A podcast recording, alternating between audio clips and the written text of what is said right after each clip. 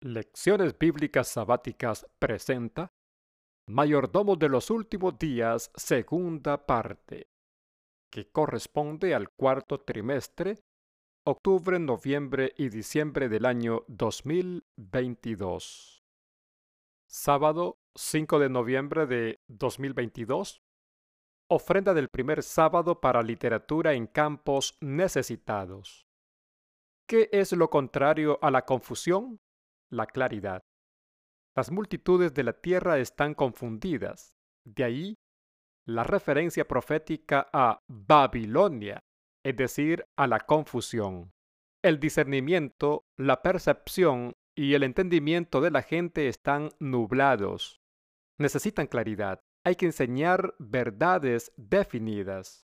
¿Nos escucharán?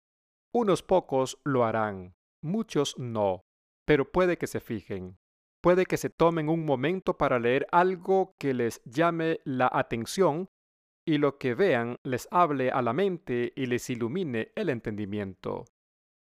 El modo de disipar las tinieblas consiste en dar entrada a la luz. La mejor manera de tratar con el error consiste en presentar la verdad. Es la revelación del amor de Dios lo que pone de manifiesto la deformidad y el pecado de la egolatría. El deseado de todas las gentes, página 461. Cuando vean el pecado, anhelarán al Salvador. Esta maravillosa revelación del amor de Dios puede llegar a través de las páginas impresas por medio de muchos temas. Por ejemplo, debiera realizarse esfuerzos más fervientes para iluminar a la gente acerca del gran tema de la reforma pro salud. Folletos de 4, 8, 12, 16 y más páginas, con artículos definidos y bien escritos acerca de este gran tema, debieran distribuirse como las hojas de otoño. Consejos sobre la salud, página 463. Miles de dólares que ahora se sacrifican en el altar de la maligna lujuria fluirán hacia el tesoro del Señor, multiplicando las publicaciones en diferentes idiomas para ser esparcidas como las hojas de otoño se establecerán misiones en otras naciones. Confrontation, página 60. En otoño, las hojas que caen de los árboles son tan numerosas que es casi imposible contarlas. Sí, esa es la cantidad necesaria de volantes, panfletos, revistas y folletos conteniendo la verdad presente. Estos son instrumentos vitales en la proclamación del Evangelio eterno, la producción de tales materiales incurre en un gasto que, tristemente, muchos no pueden pagar, ya sea en su propio beneficio o para compartir con otros. Por lo tanto, encargados como estamos de la tarea de llevar la verdad a otros, cada uno de nosotros tiene el deber y el privilegio de ayudarles a recibirlas. La ofrenda del primer sábado de hoy es para literatura, para los países necesitados. Su ofrenda generosa, incluso con sacrificio, puede ser de gran ayuda para que otros conozcan y se preparen para la venida del Señor. Gracias por colaborar con Cristo. El Departamento de Publicaciones de la Conferencia General. Lección 6 para el sábado 5 de noviembre del 2022. Con el título El amor al dinero. Verso central, Ageo, capítulo 2, verso 8. Mía es la plata y mío es el oro, dice Jehová de los ejércitos. Testimonios para la Iglesia, tomo 9, página 40, dice, cada vez que pensemos gastar de nuestros recursos, debemos esforzarnos por satisfacer el propósito de aquel que es el alfa y la omega de todo esfuerzo cristiano. Lectura adicional, Testimonios para la Iglesia, tomo 5, páginas 139 a las 146. Y Testimonios para la Iglesia, tomo 2, páginas 90, 576 a la 584. En esta lección 6 leeremos cinco subtítulos. Subtítulo 1, Corazones revelados. Subtítulo número 2. Conscientes del plan del enemigo. Subtítulo número 3. Un asunto solemne. Subtítulo número 4. Un pacto mediante sacrificio. Y subtítulo número 5. La caja de seguridad más segura. Domingo 30 de octubre. Subtítulo 1. Corazones revelados. Pregunta A. ¿Cómo revela nuestro uso del dinero la profundidad de nuestra consagración a Dios? Mateo capítulo 6 versículo 21. Porque donde esté tu tesoro, allí estará también tu corazón. The Signs of the Times, 7 de enero de 1886, dice, hay una cosa en la que debemos ser profundamente sinceros, y esta es en el servicio de Dios. Aquí no hay peligro de tener demasiado celo. Si tan solo trabajamos con la vista puesta en la gloria de Dios, las nieblas se disiparían y nuestros puntos de vista sobre el bien y el mal se aclararían. Deberíamos consagrar nuestros bienes. El lenguaje de nuestros corazones debería ser, Señor, aquí están los medios de los que me has hecho responsables. ¿Qué quieres que haga con ellos? El Ministerio de Curación, página 219, dice, El dinero es un depósito que Dios nos ha confiado. No es nuestro para gastarlo en cosas que halaguen nuestro orgullo o ambición. Pregunta B. ¿De qué manera la devoción de David a Dios es una inspiración y una reprensión para muchos de nosotros? Primer libro de Crónicas capítulo 29 versículos 3 al 5. Pero además de todo lo que ya tengo preparado para el templo, y por el amor que tengo al templo de mi Dios, entrego para el templo el oro y la plata que son de mi propiedad personal. Cien mil kilos de oro más fino, doscientos treinta mil kilos de plata refinada para cubrir las paredes de los edificios, todo el oro y la plata para hacer de uno u otro metal lo que sea necesario, y para todo trabajo que tengan que hacer los artesanos. Y ahora, ¿quién quiere contribuir voluntariamente haciendo un donativo para el Señor? Consejos sobre mayordomía cristiana, página 23. ¿Ha muerto la gratitud en el corazón? La vida de Cristo no es un reproche para una vida de comodidad egoísta y complacencia. Estamos cosechando los frutos de este sacrificio de abnegación infinita. Y sin embargo, cuando hay que trabajar, cuando se necesita que nuestro dinero ayude a la obra del Redentor en la salvación de las almas, nos apartamos de nuestro deber y oramos para que se nos excuse. Lunes 31 de octubre. Subtítulo 2. Conscientes del plan del enemigo. Letra A. ¿Cómo somos advertidos acerca de un siniestro complot contra los observadores del sábado? Mateo capítulo 20 versículo 1 al 9. Asimismo, el reino de los cielos se parece a un propietario que salió de madrugada a contratar obreros para su viñedo. Acordó darles la paga de un día de trabajo y los envió a su viñedo. Cerca de las nueve de la mañana salió y vio a otros que estaban desocupados en la plaza. Les dijo, Vayan también ustedes a trabajar en mi viñedo y les pagaré lo que sea justo. Así que fueron. Salió de nuevo a eso del mediodía y luego a la media tarde e hizo lo mismo. Alrededor de las cinco de la tarde salió y encontró a otros más que estaban sin trabajo. Les preguntó, ¿Por qué han estado aquí desocupados todo el día? Porque nadie nos ha contratado, contestaron. Él les dijo, Vayan también ustedes a trabajar en mi viñedo. Al atardecer, el dueño del viñedo ordenó a su capataz, llama a los obreros y págales su salario, comenzando por los últimos contratados hasta llegar a los primeros.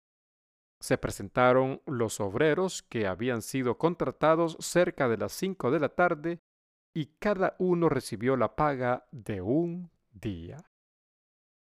Palabras de vida del Gran Maestro, páginas 328 y 329, dice, los que vinieron a la viña a la hora undécima estaban agradecidos por la oportunidad de trabajar.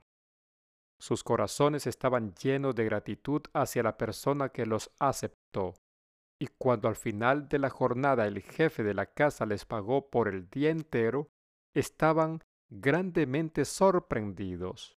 Sabían que no habían ganado ese salario, y la bondad revelada en el semblante de su empleador los llenó de gozo.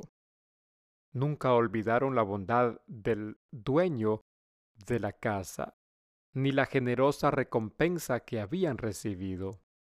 Esto es lo que ocurre con el pecador que, conociendo su falta de méritos, ha entrado en la viña del Señor a la hora undécima. Su tiempo de servicio parece muy corto. No se siente digno de recompensa alguna, pero está lleno de gozo porque por lo menos Dios lo ha aceptado. Trabaja con un espíritu humilde y confiado, agradecido por el privilegio de ser un colaborador de Cristo. Dios se deleita en honrar este espíritu. El Señor desea que confiemos en Él sin hacer preguntas con respecto a nuestra recompensa. Cuando Cristo mora en el alma, el pensamiento de recompensa no primará. Este no es el motivo que impulsa nuestro servicio.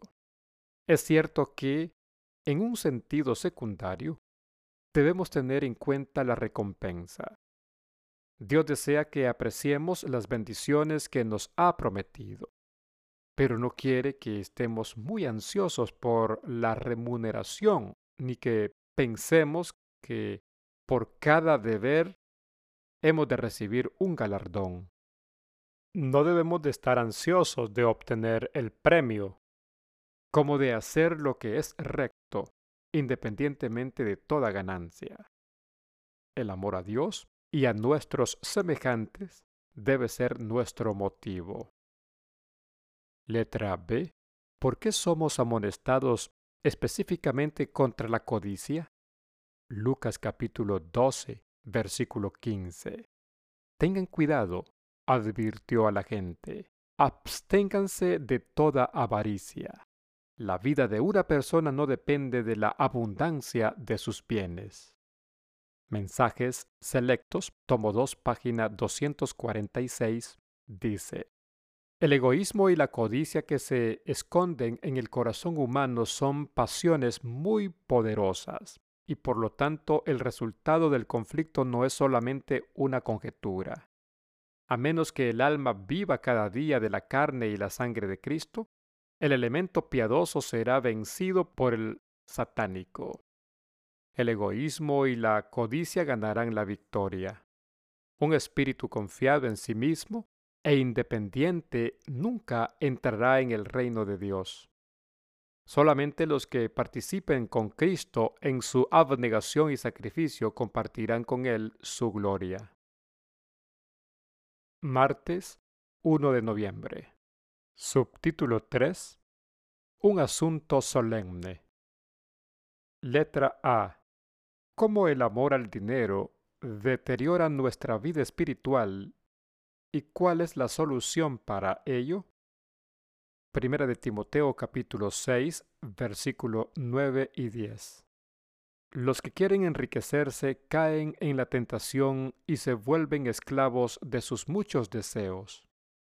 Estos afanes insensatos y dañinos hunden a la gente en la ruina y en la destrucción porque el amor al dinero es la raíz de toda clase de males. Por codiciarlo, algunos se han desviado de la fe y se han causado muchísimos sinsabores. Testimonios para la Iglesia, tomo 3, páginas 600 y 601. Cristo se ofreció a sí mismo, un sacrificio infinito. Esto, en sí y por sí, va directamente en contra de la codicia y exalta la benevolencia. La benevolencia constante y abnegada es el remedio de Dios para los pecados ulcerosos del egoísmo y la codicia. Dios ha dispuesto que la benevolencia sistemática sostenga su causa y alivie las necesidades de los sufrientes y menesterosos. Ha ordenado que la dadivosidad se convierta en un hábito que puede contrarrestar el pecado peligroso y engañoso de la codicia. Dar continuamente da muerte a la codicia. La benevolencia sistemática está concebida en el plan de Dios para arrancarle los tesoros al codicioso tan pronto como son ganados y consagrarlos al Señor a quien le pertenecen. Testimonios para la Iglesia, tomo 9, página 40, dice, La abnegación es la nota tónica de las enseñanzas de Cristo. Con frecuencia se la presenta y prescribe con un lenguaje que causa la impresión de ser autoritario porque Dios ve que no hay otro modo de salvar al ser humano fuera de extirpar el egoísmo de su vida, que degradaría la totalidad del ser si se lo conservara. Testimonios para la Iglesia, tomo 2, página 580. Lo que está desgastando los órganos vitales del pueblo de Dios es el amor al dinero y la amistad con el mundo. Letra B. ¿Dónde quiere Dios que centremos nuestra atención y por qué? Colosenses capítulo 3 versículo 1. Ya que han resucitado con Cristo, busquen las cosas de arriba, donde está Cristo sentado a la derecha de Dios. Testimonios para la Iglesia, tomo 4, página 468, dice, El egoísmo es un pecado destructor del alma. Bajo este encabezamiento se incluye la codicia o avaricia que es idolatría. Todas las cosas pertenecen a Dios. Toda la prosperidad de que disfrutemos es resultado de la beneficencia divina. Dios es el grande y bondadoso dador. Si Él requiere alguna parte de la provisión generosa que nos ha concedido, no es para enriquecerse con nuestros dones, porque Él nada necesita de nuestra mano, sino que es para que tengamos oportunidad de practicar la abnegación, el amor y el interés hacia nuestros semejantes, y así seamos sumamente exaltados. En toda dispensación, desde el tiempo de Adán hasta el nuestro, Dios ha exigido la propiedad del hombre diciendo, yo soy el dueño legítimo del universo. Por lo tanto, conságrame tus primicias trae un tributo de lealtad, entrégame lo mío, reconociendo así mi soberanía, y quedarás libre para retener y disfrutar mis bondades y mi bendición estará contigo. Miércoles 2 de noviembre. Subtítulo 4. Un pacto mediante sacrificio. Letra A en vista de la brevedad del tiempo que tenemos por delante, ¿qué debe considerar cada uno en la gestión de las finanzas personales? Aqueo capítulo 2 versículo 8 Mía es la plata y mío es el oro, afirma el Señor de los ejércitos.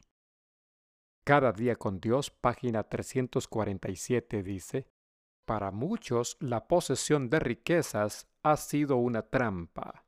En su deseo de seguir las modas del mundo, han perdido su celo por la verdad y están en peligro de perder la vida eterna. Testimonios para la Iglesia, tomo 4, página 470 dice, Algunos cierran sus oídos cuando se pide dinero que se ha de emplear en enviar misioneros a países extranjeros y en publicar la verdad y diseminarla por todo el mundo como caen hojas de los árboles en el otoño. Los tales disculpan su condición informándonos de que han hecho arreglos para hacer obras de caridad después de su muerte. Han considerado la causa de Dios en sus testamentos. Por tanto, viven una vida de avaricia robando a Dios en los diezmos y las ofrendas, y en sus testamentos devuelven a Dios tan solo una pequeña porción de lo que Él les ha prestado mientras asignan una gran parte a parientes que no tienen interés alguno en la verdad. Consejos sobre mayordomía cristiana, página 340. Los legados que se dejan al morir son un mísero sustituto de la benevolencia que uno podría hacer mientras vive. En verdad, los siervos de Dios deben hacer sus testamentos cada día en buenas obras y en ofrendas generosas a Dios. No deben permitir que la cantidad dada a Dios sea desproporcionalmente pequeña cuando se la compara con la cantidad dedicada a su propio uso. Al hacer así su testamento diariamente, recordarán aquellos objetos y amigos que ocupan el mayor lugar en sus afectos. Merece todo el corazón, toda la propiedad, todo lo que ellos tienen y son, pero muchos de los que profesan ser cristianos postergan los requerimientos de Jesús en la vida y le insultan dejándole una mínima donación al morir. Letra B. ¿Qué advertencia específica sobre la mayordomía hace Cristo a los padres? Mateo capítulo 10, verso 37. El que quiere a su padre o a su madre más que a mí, no es digno de mí. El que quiere a su hijo o a su hija más que a mí, no es digno de mí. En Testimonios para la Iglesia, tomo 1, páginas 461 y 462 dice, Padres creyentes a menudo han transferido sus propiedades a sus hijos incrédulos, incapacitándose de ese modo para darle a Dios lo que le pertenece. Al actuar así, dejan de lado la responsabilidad que Dios ha colocado sobre ellos y ponen en las filas del enemigo recursos que Dios les ha confiado para que les sean devueltos al ser invertidos en su causa cuando los pida. No está en los planes de Dios que los padres que son capaces de administrar sus propios bienes deban ceder el control de ellos, aun a hijos de la misma fe. Jueves 3 de noviembre. Subtítulo 5. La caja de seguridad más segura. Letra A. ¿Qué seguridad reconfortante ofrece Cristo a todos los que hacen un pacto con Él mediante el sacrificio? Mateo capítulo 6 versículo 28 al 30. ¿Y por qué se preocupan por la ropa? Observen cómo crecen los lirios del campo. No trabajan ni hilan. Sin embargo, les digo que ni siquiera Salomón, con todo su esplendor, se vestía como uno de ellos. Si así viste Dios a la hierba que hoy está en el campo y mañana es arrojada al horno, ¿no hará mucho más por ustedes, gente de poca fe? Así que no se preocupen diciendo, ¿qué comeremos? ¿O qué beberemos? ¿O con qué nos vestiremos? Los paganos andan tras todas estas cosas, pero su Padre Celestial sabe que ustedes las necesitan. Más bien, Busquen primeramente el reino de Dios y su justicia, entonces todas estas cosas les serán añadidas. El discurso maestro de Jesucristo, página 84, dice, Abrid el corazón para recibir este reino de Dios, y dedicad a su servicio vuestro más alto interés. Aunque es un reino espiritual, no temáis que vuestras necesidades temporales sean desatendidas. Si os entregáis al servicio de Dios, el que es todopoderoso en el cielo y en la tierra proveerá todo cuanto necesitéis. Mientras vivió en la tierra, Jesús dignificó la vida en todos sus detalles al recordar a los hombres la gloria de Dios y someterlo todo a la voluntad de su Padre. Si seguimos su ejemplo, nos asegura que todas las cosas necesarias nos serán añadidas. Pobreza o riqueza, enfermedad o salud, simpleza o sabiduría, todo queda atendido en la promesa de su gracia. Consejos sobre Mayordomía Cristiana, página 22, dice, Cada acto de abnegación realizado en bien de otros fortalecerá el espíritu de generosidad en el donante y lo vinculará más estrechamente con el Redentor del mundo. Letra B. ¿Cuál es la forma más fructífera de conservar nuestra riqueza? Proverbios capítulo 3 versos 9 y 10. Honra al Señor con tus riquezas y con los primeros frutos de tus cosechas.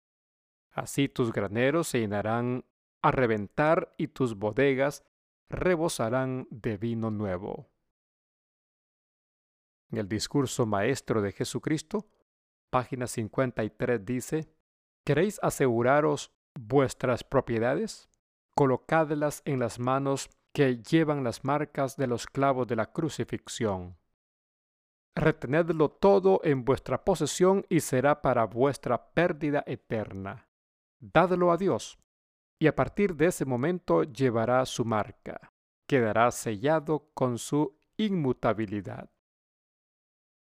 The Signs of the Times, 4 de abril de 1895 dice, debemos invertir en intereses celestiales y trabajar siempre teniendo en vista el cielo depositando nuestro tesoro en el banco del cielo.